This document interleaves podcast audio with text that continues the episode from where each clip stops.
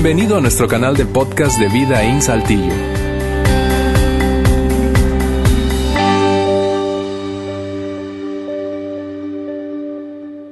¿Qué tal? ¿Cómo está gente de vida en el auditorio? ¿Bien? ¿Están bien esta tarde, esta mañana? ¿Quiero escucharlos? ¿Sí? ¿Bien? La gente que nos ve a través de internet, espero estén bien. No los podemos escuchar, pero si nos dan un like ahí, like, like, like, corazoncitos o caras felices, lo pueden hacer. Qué bueno que nos acompañan en esta serie llamada Ayudando a la próxima generación a ganar. Mi nombre es Luis, soy parte del staff aquí de, de Vida In. Y la verdad estoy bien, bien emocionado por este tema. Es la tercera parte de esta serie llamada Ayudando a la próxima generación a ganar. Si no has tenido la oportunidad de escuchar los otros dos mensajes anteriores, te invito a que visites nuestra página. Ahí están los podcasts y también están los videos. Una serie muy, muy buena. Pero antes de entrar en esta serie, en tema, de verdad yo quiero tomar eh, unos segundos simplemente para hablarte de nuestra próxima serie. El próximo domingo arrancamos una serie. Es una serie que, que de verdad conozco, es una serie que incluso ya tuvimos la oportunidad de dar en el ambiente de, de Living Room, que es con los universitarios. Es una serie de esas series, ya te imaginarás, las series, tú sabes, es esas series, eh, a lo largo del año vemos bastantes series, pero esta serie que viene es la serie, la serie, es una serie buenísima, se llama ¿Quién necesita a Dios? ¿Quién necesita a Dios? Una serie que está altamente recomendada para que no solamente vengas tú, pero que tú puedas invitar a alguien, incluso que puedas invitar a alguien que tiene sus dudas acerca de la fe, que tiene sus cuestionamientos, incluso que, tiene sus posturas respecto a Dios, o tal vez una falta de, de fe o de creencia, etc.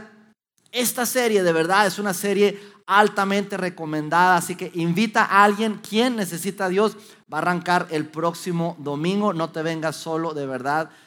Créemelo, es una serie, me encanta, me encanta esta serie, la conozco, es una serie para no perder ninguno de los domingos de esta serie. Pero bueno, vamos a arrancar con nuestra serie que estamos ya terminando, ayudando a la siguiente generación a ganar. Las dos semanas anteriores, eh, Juan y Alejandro, quienes dieron los, los mensajes, nos hablaron acerca de quién es esa próxima generación que está atrás de nosotros. Ahora, si tú estás aquí, tal vez tú tengas 12 años ¿Sí? Bueno, tú tienes una generación antes que tú. Es una generación que, tiene tal vez ahorita 5 o 6 años, así que tú tienes una, una, una, generación anterior y tú les puedes ayudar a esa generación a ganar. A lo mejor estás aquí y tienes ya 70, 80, 90 años, no creo que haya alguien de 100, ¿verdad? Bueno, tú tienes también varias generaciones detrás de ti y igualmente tú puedes ayudar a esas generaciones que están atrás de ti a ganar. Así que todos los que estamos aquí tenemos generaciones atrás de nosotros que podemos ayudarles a ganar. Ahora, ¿qué significa ayudarles a ganar? ¿Qué significa que ah, esta generación realmente va ganando? Ganar no significa precisamente que sea alguien, una persona que tiene bienes materiales, que tenga eh, posesiones, riquezas eh, o éxito, entre comillas, este, sino ganar significa que también los preparamos para la vida, que también ellos están preparados para afrontar las eh, situaciones de la vida cotidiana. Y tú y yo, no importa la edad que tengas, tengas 12 años, tengas 90 años, tenemos esa oportunidad de ayudarles a ganar a la siguiente generación. Ahora, todos los que estamos aquí, la gente que nos ve a través de internet, estamos aquí y si nos ponemos a pensar, siempre ha habido alguien que estuvo presente en nuestras vidas. Tú estás aquí y tienes todo lo que tienes porque alguien estuvo presente en tu vida. Y a lo largo de este mensaje yo quiero que pienses en esas personas que han estado presentes en tu vida, que han invertido en tu vida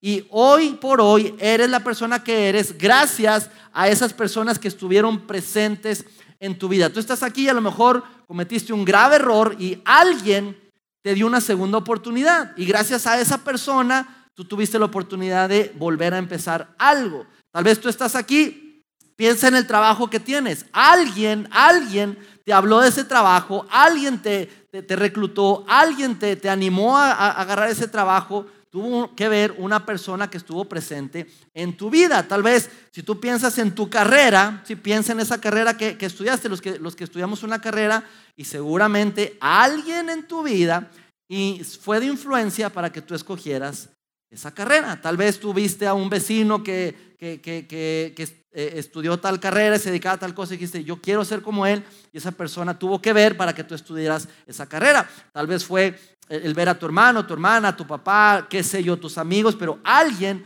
tuvo que ver con la elección de tu carrera. Piensa en tu esposa, tu esposo. Alguien tuvo que ver en esa relación. Alguien te presentó con ella, aunque a lo mejor dices, sí, me arrepiento que me la presentó. Bueno, ya estás casado, ya estás casada y espero no sea el caso, ¿verdad? Pero alguien estuvo presente en tu vida para decir, oye, mira, aquella chica está guapa, te la presento, o aquel, aquel eh, joven está guapo, te lo presento. Alguien, siempre tuvo alguien que ver. Si nos ponemos a pensar, siempre ha habido personas que han estado presentes en nuestra vida. Y esos alguien, amigos, son personas que fueron de influencia para nuestra vida, influyeron en nuestras decisiones de carrera, de esposo, de trabajo, de la persona que quien eres hoy. Esas personas fueron influencia en tu vida y en mi vida.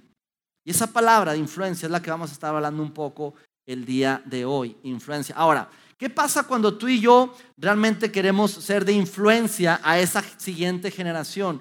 Es un poco complicado. ¿Por qué? Porque esta es una realidad. Normalmente, cuando uno eh, invierte en la vida de otras personas, no ve los resultados inmediatamente. La verdad es que no vemos resultados inmediatamente. Si tú estás aquí y has tenido la oportunidad de trabajar con, por ejemplo, con, niños de preescolar, tal vez trabajas en un kinder, tal vez sirves aquí en vida o has trabajado con, con niños de preescolar. Difícilmente un niño de cuatro años va a llegar contigo y te va a decir, Oiga, Miss, eh, gracias por ayudarme el día de hoy a entender más acerca de la gracia de Dios. No, no lo va a hacer, ¿verdad? Si has trabajado con jóvenes, con adolescentes, tal vez trabajas en una secundaria, difícilmente un joven se va a acercar contigo y te va a decir, eh, gracias porque lo que aprendí hoy realmente me va a ayudar a tener un mejor matrimonio cuando yo me case. No, no lo hacen, la verdad es que no lo hacen. Pero déjame decirte lo siguiente, Bajo esa estructura, bajo ese pensamiento, bajo ese, ese conocimiento de saber que difícilmente vemos resultados a corto plazo cuando invertimos en la siguiente generación, aún sabiendo eso, esta iglesia, aquí en Vidaín, está basada precisamente en ese pensamiento.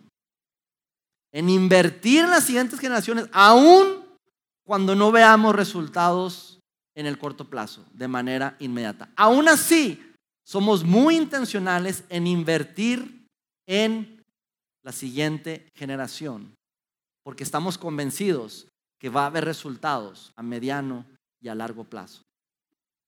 Estamos convencidos de eso, estamos invertidos. ¿Por qué? Porque cuando estableces el hábito de estar presente, cuando tú haces el hábito de estar presente en la vida de otros, aquí hay un ganar increíble. Tú cambias, tú como persona cambias más de lo que cambian ellos.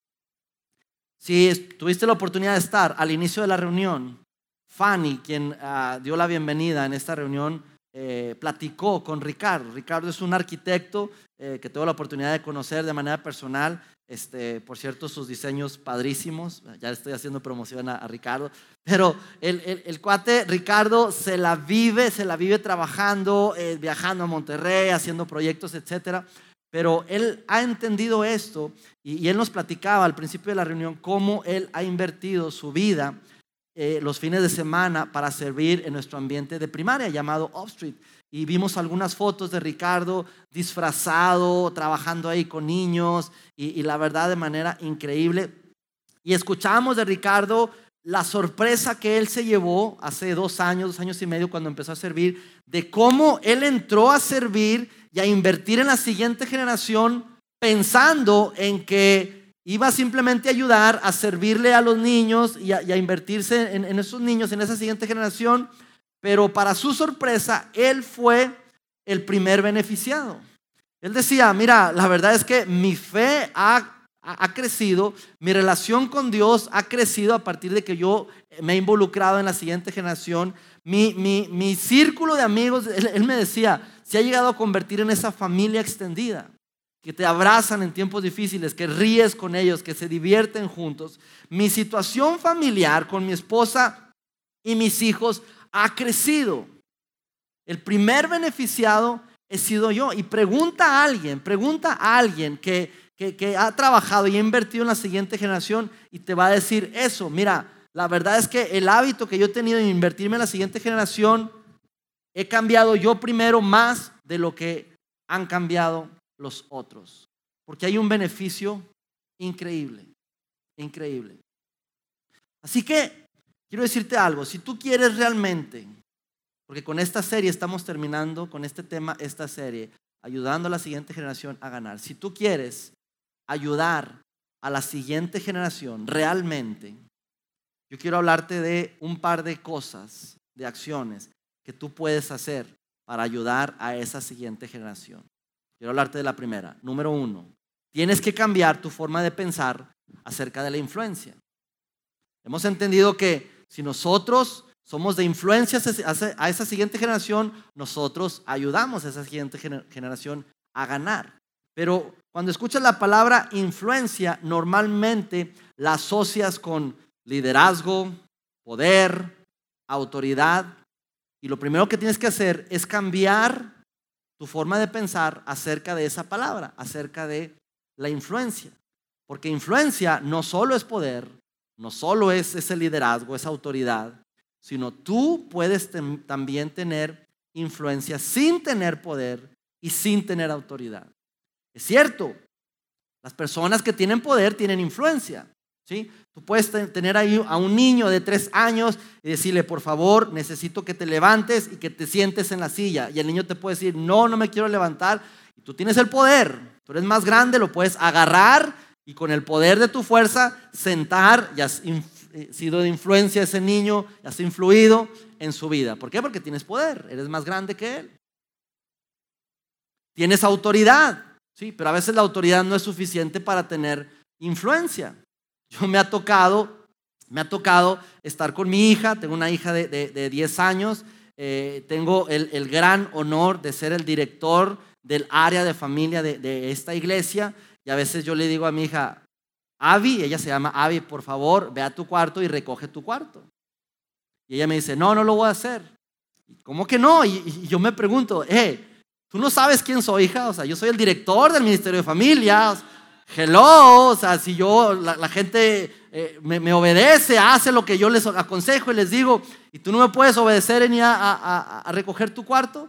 Y mi hija me puede decir, pues muy director serás, pero no lo voy a recoger, ¿verdad? Así que por más autoridad que yo pueda tener, Puede que haya influencia, pero también puede que no.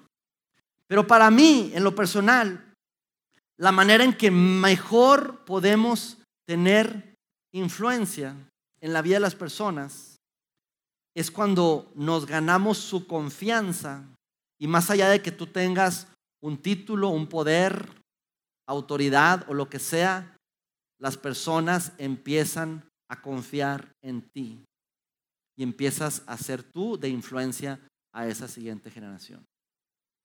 Ahora, esa confianza se tiene que ganar. ¿Cómo se gana? Cuando tú empiezas a interesarte realmente en sus vidas, cuando empiezas a realmente a, interesarte, a querer involucrarte en sus vidas, esa persona no se puede resistir, no se puede resistir a esa influencia que tú puedes tener con ellos. Y hay una palabra aquí que me encanta, que es la palabra empatía. La palabra empatía.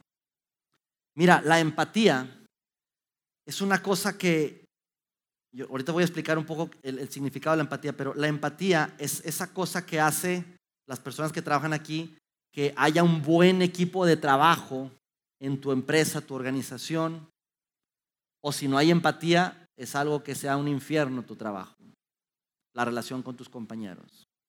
Cuando hay empatía, por ejemplo, eh, en, en, la iglesia, en cualquier iglesia local, hace que la iglesia realmente sea una influencia en la sociedad, porque hay empatía, es decir, la iglesia se interesa realmente por la ciudad donde está.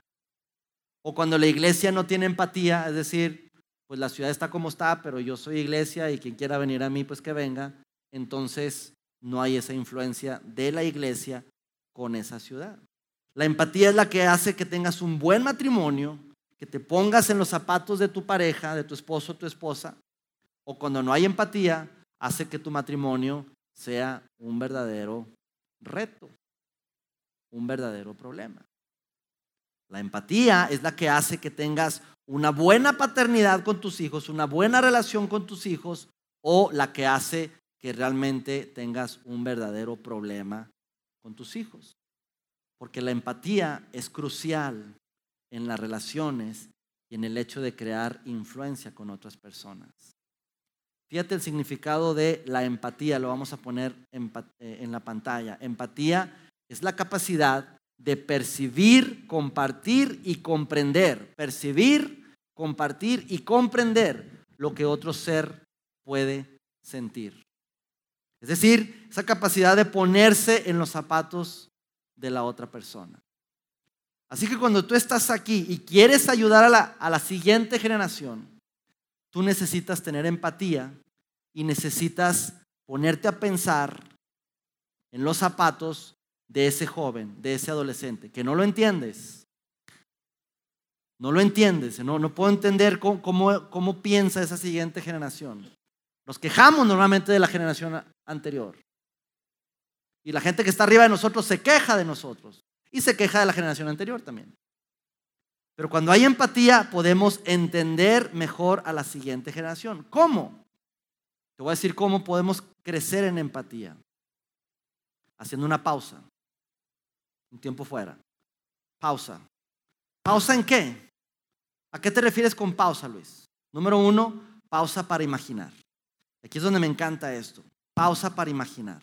¿Imaginar qué, Luis? Mira, el ser humano es la única persona en el planeta, el universo, que tiene esa capacidad de imaginar. Ni los animales, ni las plantas, ni las rocas, ni toda la creación tiene esa capacidad que tú y yo tenemos para imaginar. El ser humano puede cerrar los ojos y puede imaginar. Ahorita puedes cerrar tus ojos y puedes imaginar que estás en Cancún, en un camastro, con un coco en la mano, ¿verdad? Escuchando las olas. Yo sé que ya los perdí, pero los necesito acá otra vez, ¿verdad? Véngase para acá, véngase para acá. Pero tú te imaginaste, ningún otro ser vivo tiene esa capacidad. Ahora, si tenemos esa capacidad de imaginar, imaginemos qué está pensando la otra persona, cómo se está sintiendo la otra persona, por qué está reaccionando o accionando así ese joven, ese adolescente, ese niño que está una generación atrás que nosotros. Podemos imaginar.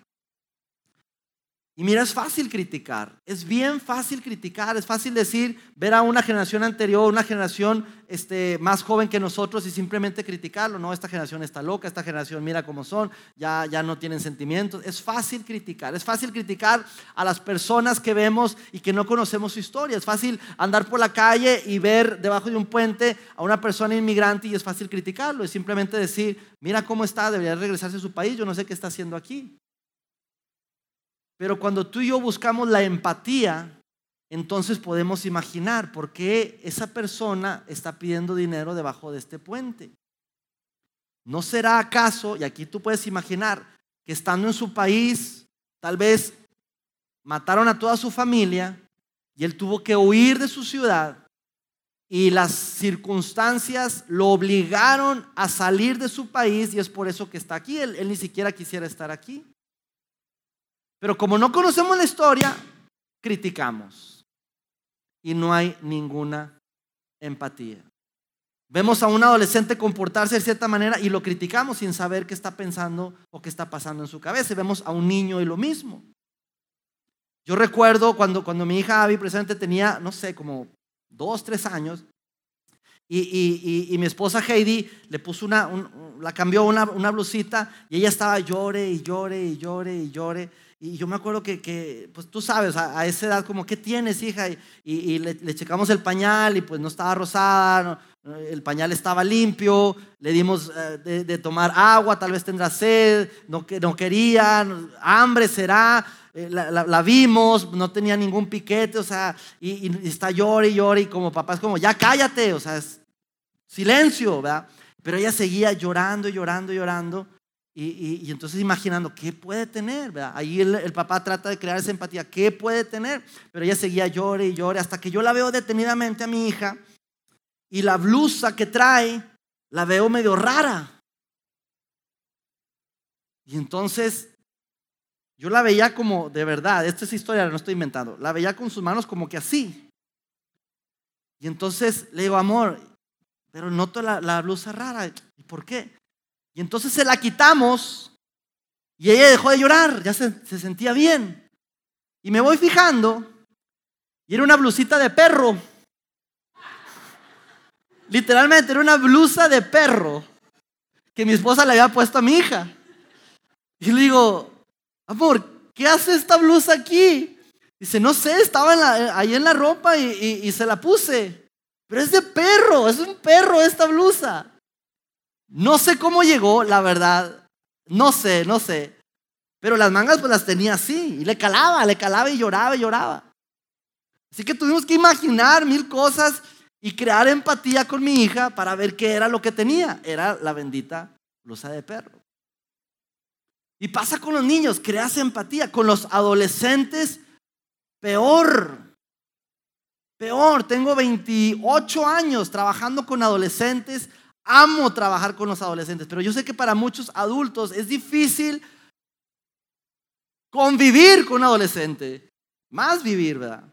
Porque no los entendemos, no los entendemos. Y la frase más común de los adultos es, hijo, ¿en qué estabas pensando?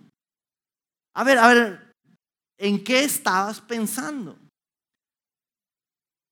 Lo sientas ahí, a ver, a ver, hijo, ¿en qué está? ¿Por qué metiste el ladrillo a la lavadora, verdad? y descompuso la lavadora porque el, ingrato metió un ladrillo a la lavadora a ver cómo se lavaba. ¿En qué estabas pensando? Yo no sé si tú sepas, pero en la adolescencia pasa algo en el cerebro que pierde el adolescente eh, eh, este, cerebralmente un tercio de las conexiones neuro, de las neuronas y, eso se llama sinapsis pruning. Es como una poda de sus conexiones neurales y entonces el adolescente simplemente no piensa bien.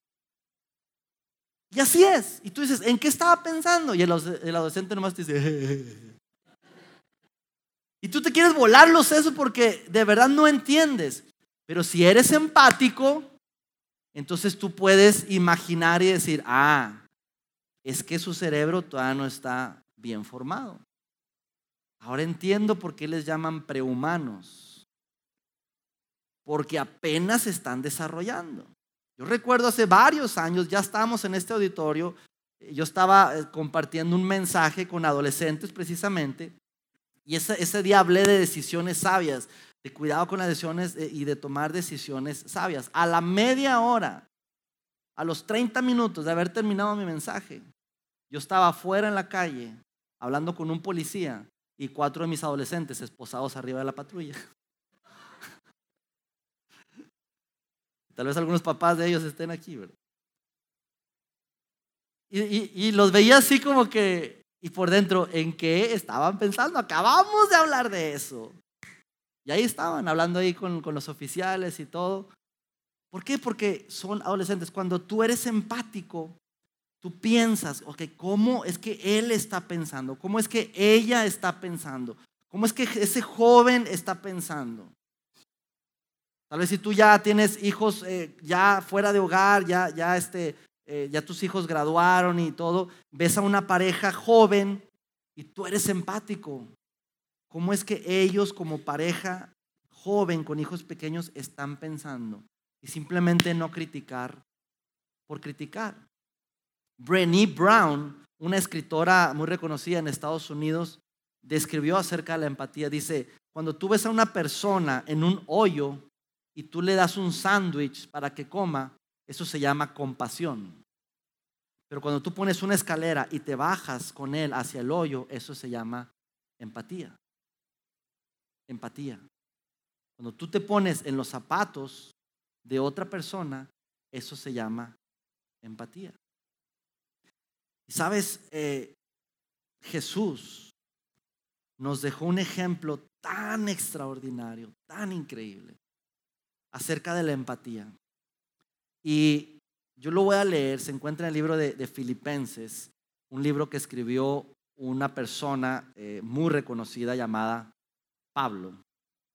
Y Pablo le escribió a un grupo de, personas, seguidores de Jesús que vivían en la ciudad de Filipos, y escribió lo siguiente, y yo lo, lo voy a poner ahí en la pantalla. Dice así, no sean egoístas, no sean egoístas, no traten de impresionar a nadie, sean humildes. Fíjate bien las palabras, sean humildes, es decir, considerando a los demás como mejores de ustedes. Es decir, no te enfoques tanto en ti, sino piensa en otros, incluso piensa mejor de otros, de otras personas. Sigue diciendo en, el libro de Filipenses, no se ocupen solo de sus propios intereses. Es decir, sigue diciendo, no sean egoístas, no se ocupen, eh, anterior por favor, no se ocupen de sus propios intereses, sino también procuren interesarse en los demás. Esta generación, hoy en día, es una generación que más está enfocada en el yo, en sí mismo.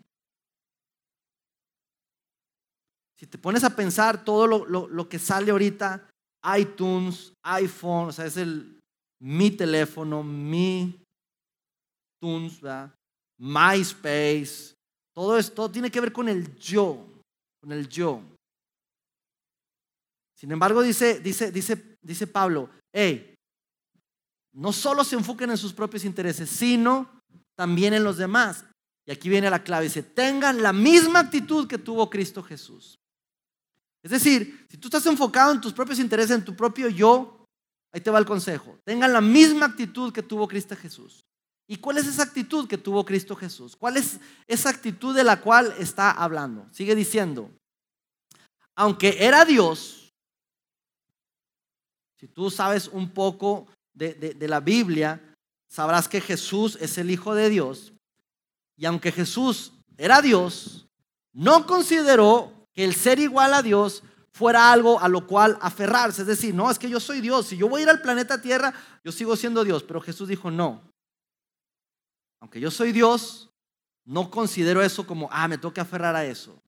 Sino, sigue diciendo, en cambio, renunció a sus privilegios divinos, adoptó, perdón, la humilde posición de ser un esclavo y nació como un ser humano cuando apareció en forma de hombre. Así que Jesús dijo, Quítome esa divinidad y yo voy a planeta Tierra como un esclavo, naciendo como cualquier hombre, haciéndome hombre.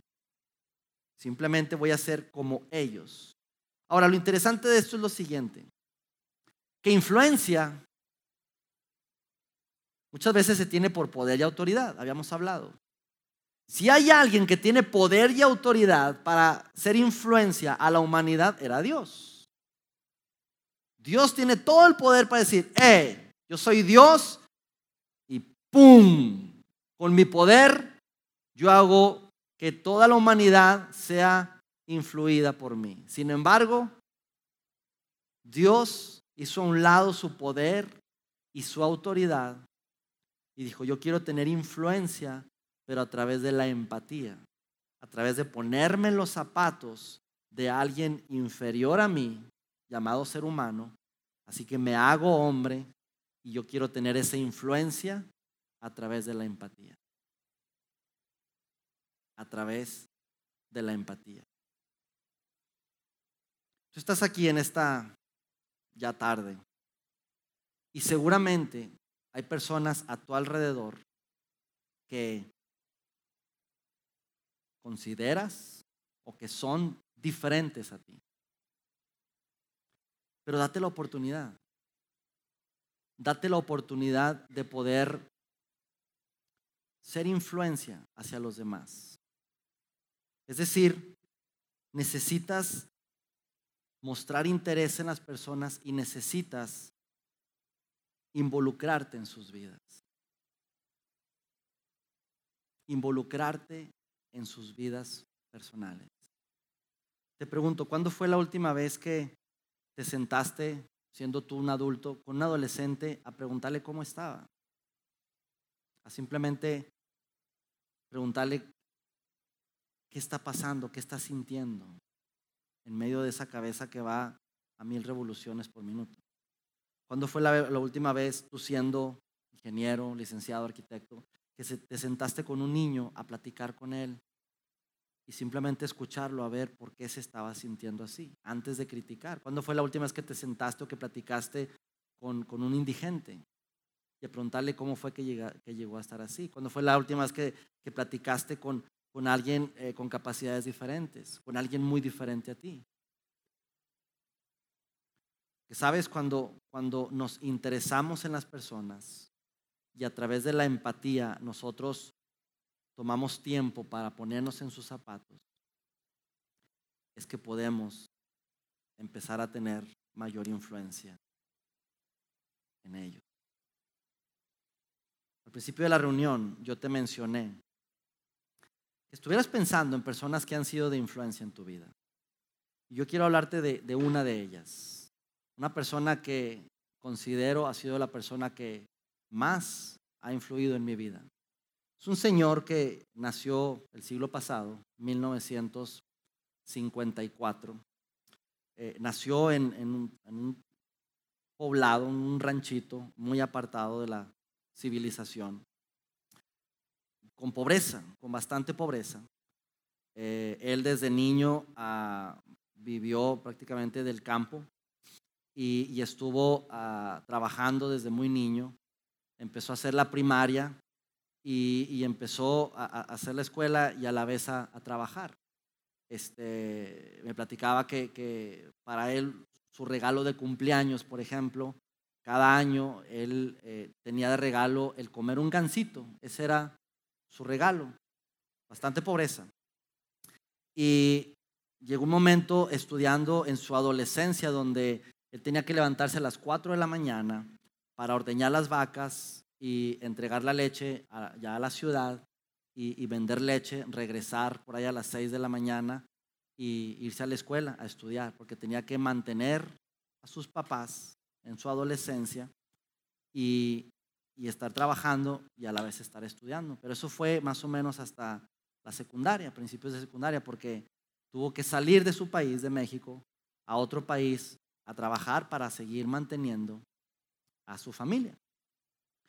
Y él estuvo trabajando constantemente, se casó a los 25 años, tuvo un par de hijos y ya estando en esa, eh, con la familia, con sus dos hijos, ya casado y, con una familia grande, ya adolescentes, él entró a trabajar, a, perdón, a, estudiar, la- a terminar la secundaria, una secundaria para trabajadores. Así que iba en las tardes y trabajaba todo el día para mantener a la familia.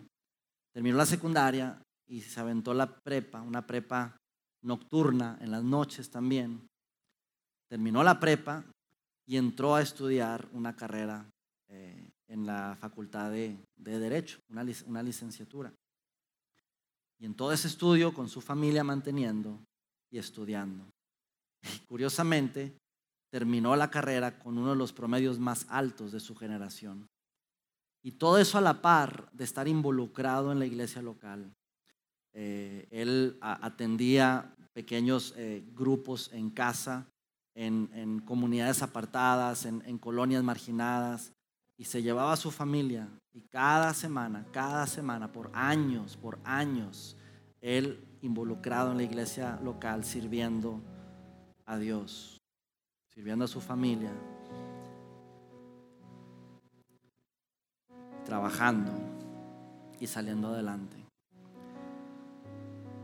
Y este señor jamás buscó promoverse, jamás buscó el reconocimiento. Actualmente no tiene redes sociales, pero ha sido mi mayor influencia en mi vida. ¿Y por qué te hablo de ese señor? Es porque ese señor es mi papá. Y él jamás, jamás se imaginó estar invirtiendo en la siguiente generación, pero lo que él hizo fue estar presente en mi vida, mostrarse en mi vida, modelarme su vida hacia mí constantemente. Y de eso se trata cuando quieres ayudar a la siguiente generación a estar presente en la vida de alguien más. Estar presente en la vida de alguien más. Yo quiero terminar este mensaje. Y yo pedí a la banda que pudiéramos cerrar con una canción. Y quiero ser muy directo con esto, con todos ustedes. Todos ustedes. Cuando entraron por esa puerta, a cada uno de ustedes les dieron una tarjetita. La voy a sacar, una tarjetita como esta. Yo quiero pedirte por favor que, que la saques, que la tomes ahí en tu mano. Si tú no tienes una tarjetita, por favor levanta tu mano y te van a hacer llegar una. Por acá hay, hay una mano, hay otra mano, hay otra mano. Por acá hay, hay otra mano. Yo quiero que todo el mundo tenga su tarjetita en la mano.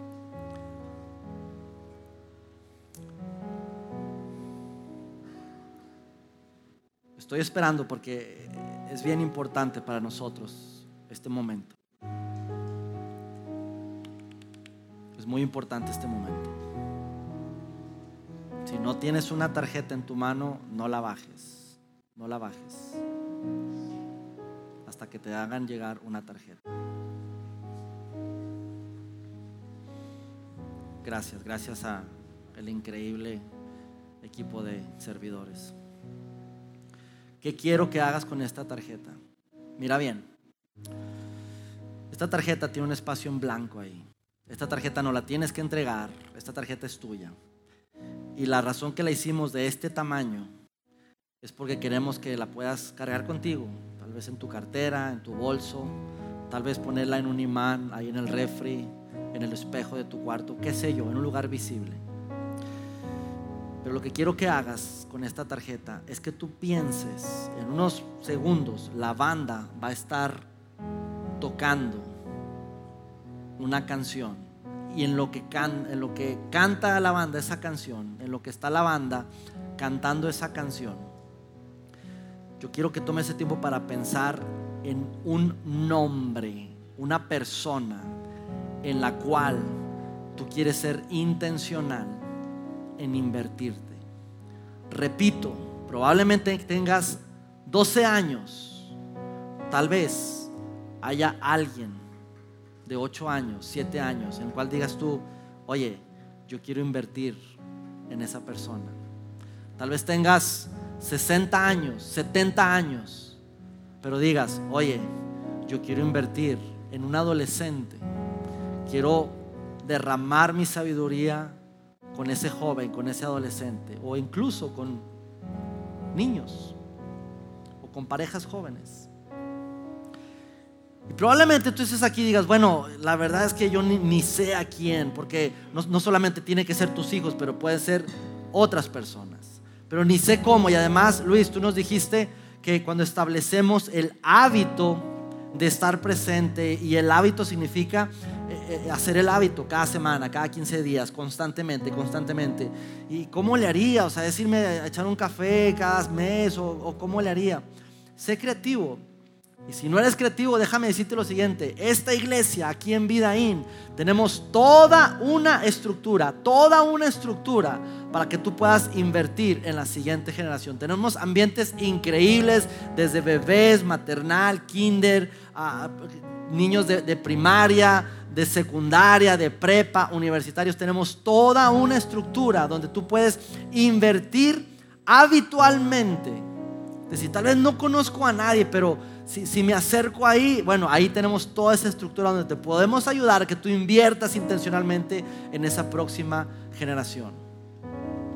Así que si no sabes, terminando la reunión, ve ahí al lobby. Tú sabes, hay unas, unas mamparas, una tele, esa área la, la llamamos Next Tú acércate y di, oye, yo no sé, este, quiero invertir en la siguiente generación.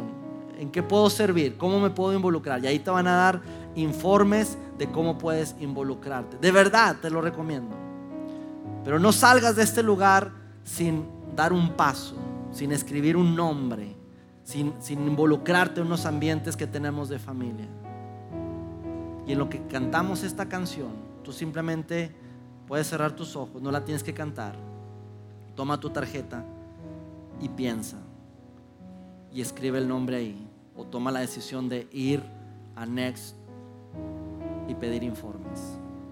Porque cuando tú y yo invertimos habitualmente en la siguiente generación y estamos presentes en sus vidas, cambiamos más nosotros mismos de lo que cambian nuestros chicos. Gracias por haber escuchado este podcast de Vida en Saltillo. Si deseas escuchar estos mensajes en vivo, te invitamos a que nos acompañes todos los domingos a nuestro auditorio. Para más información sobre nuestra ubicación y horarios, entra a vidainslt.org o síguenos en nuestras redes sociales como Facebook, Twitter e Instagram. Nos vemos la próxima semana.